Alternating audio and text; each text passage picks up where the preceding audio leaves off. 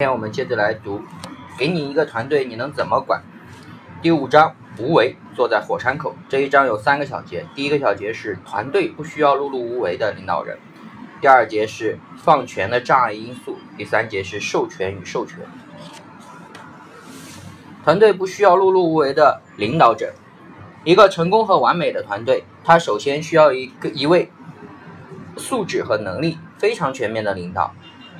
既是下属和员工的榜样，像一盏大海的明灯，又是一条一位适时隐身与消失的幕后指挥家，知道如何调动部署的能力，使人们才能够使人们才尽其用，潜力尽发。也就是说，他要学会放权，懂得无为而治。但是同时，另一种重要的问题就会出现了。很多人会告诉我，赵老师，我放权了，但是我现在的工作效率并没有提升，而且我才发现，有许多的工作只有我自己才能够完成，这是一张一种非常危险的现象。一名领导人站在左右为难的火山口，为什么这样说呢？高明的无为的管理者，他们的无为从不会让下属感到。自己的存在，又能够让员工积极、主动和自发的工作，维持和提升团队的高效率，这是管理的最高境界。许多世界级的企业家都是个中高手，是幕后那只强有力的手。自己轻松，公司的活力也非常高涨。他们的无为是真正的有为，不过这实在是太难以做到了。大部分的管理者虽然也致力于。管理这种领导艺术，却因此而坐上了火山口。无为变成了无能，平常心变成了平庸心。当然，管理一家公司，如果真的能够达到太上不知有之的境界，这不仅是一家公司老板孜孜以求的，更是他的部下和员工所深深渴望的。只不过，我们避免的一点是。千万不要让自己的追求无为而治的道路上变得碌碌而无为。华尔街的明星体制可以借鉴的团队领袖的榜样，在金融帝国华尔街，各大公司盛行着明星体制，在这里，公司的主管能力被极端的重视和依赖。在明星体制的金融体系当中，盈利的能力。是银行家和交易员获得报酬远远高于其他人，他们有为而治，一个个成为了华尔街的风云人物和强势的公司主管。一个强有力的证据是，德崇证券的迈克尔·米尔肯在德崇金证券，他以创建垃圾债券市场而影响了整个华尔街的历史。他的影响力超过了包括公司总裁在内的所有人，是名名副其实的公司的一号人物。在1987年，迈克尔·米尔肯从公司的利润当中获得了奖金，高达5.5亿美元，以至于德宠证券被公认为是一家只有一种产品的公司。这。唯一的产品就是迈克尔·米尔肯以及其创造的垃圾债券。明星体制对于团队领袖有着极高的要求，他要能力出众、气质非凡，拥有着非同寻常的见识和魄力。可以说，他几乎是一家公司的大脑。一家上千人的大公司，所有的人都在靠他的思维活着。当一个团队的体制达到这一种类型时，如果该团队的领导碌碌无为，就会立即在瞬间毁掉公司。这就很是很多公司一旦创始人离开，就会马上低迷堕落的原因。碌碌无为的领导者显然是做不到的。你不管是一个部门的组长，还是经理、总监，或者是董事会的成员。一家公司的老板都必须具有力挽狂澜的能力，这恰恰是无为而治的基础。无为的前提是我可以有所为，具有掌握一切的素质。而不是什么都不干，只能够被迫的采取无为之道。无为的重要性是，领导者不能够做超级英雄。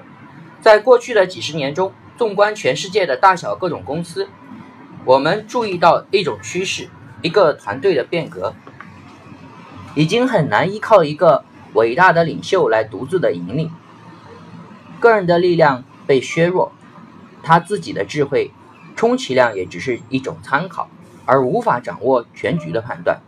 这样的变迁实际上向我们表明，英雄式的人物固然有其不可磨灭的魅力，但这种模式实际上是错误的，它会引发很多有害的结果。而且，明星体制本身已经变得脆弱不堪，我们需要回到现实，结合自己的情况来描述、描绘一个真实的和更具有灵活性的领导力途径。至少，你应该明白，我们。在公司中，不能够做一个超级英雄式的 CEO，这是一个领导者永远都实现不了的神话。任何团队对于你提出的这种要求都站不住脚，而且是一种团队自杀的行为。许多公司的股东都跟我讲，他们的公司需要一个狠狠角色，一个冷酷而且能够成功、坚定不移的。制定任何策略、控制任何流程的人，我说你们需要的不是一个职业经理人，而是一名超级英雄，可以带来一切，从而你们就不用负责任何的责任。这是最大的推卸责任，就算哈萨维公司的老板巴菲特也做不到。他曾经塑造了一个奇迹，但是他其实已经。无声无息地将公司的战略转变成为了集体的领导，他只是决策中的一份子，要充分的考量属下的见解。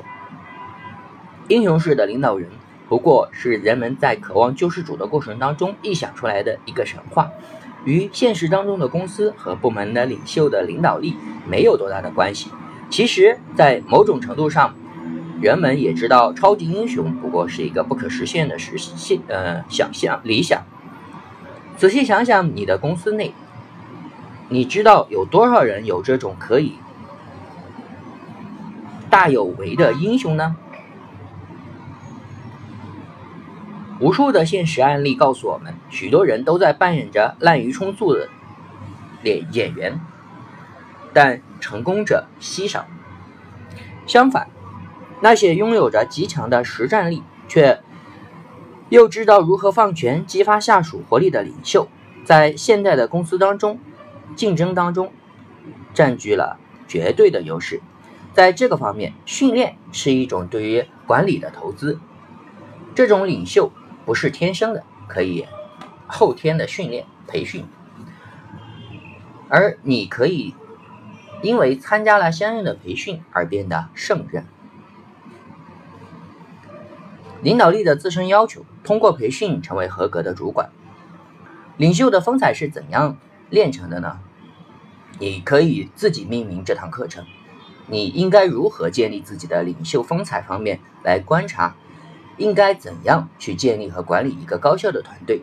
你必须让自己具备三个方面的素质：第一，你要有足够的勇气；第二，你要有足够的信心；第三，你要有最起码的主动。管理一个团队，作为一个领导者。勇气、自信和主动这三个要素缺一不可。拥有了这三点，你才谈得上是去运用无为的武器。你不可以变得碌碌无为。一名游泳教练不喜轻易下水，但并不意味着他只会看别人游泳。相反，他的游泳能力其实是极为出众的。团队领袖总是需要面对未知的世界，带领和帮助团队抓住黄金的时机。机会总是稍纵即逝。在竞争有如此激烈，他要在行动当中和有为中，让自己逐渐变得完善，超越其他的团队管理人，去引领潮流，成为一名卓越的领袖，而不是什么都不做，或者只做准备不行动。实际上，如果你只是让自己的团队成员去寻找方向，等你认为他们自己已经准备好的时候，机会也早就失去了。优秀的团队领袖，他要具备坚韧的意志品质，无论多么艰苦、多么痛苦，他都要承担责任，坚持到底不退出，而不是戴着无为的帽子跑到一边逃避自己应负的责任。如果在现实的生活当中，你是一名主管，那么你一定会受到严厉的处罚。不过，那将是市场对你毫无作为的惩罚。好，The end，谢谢大家。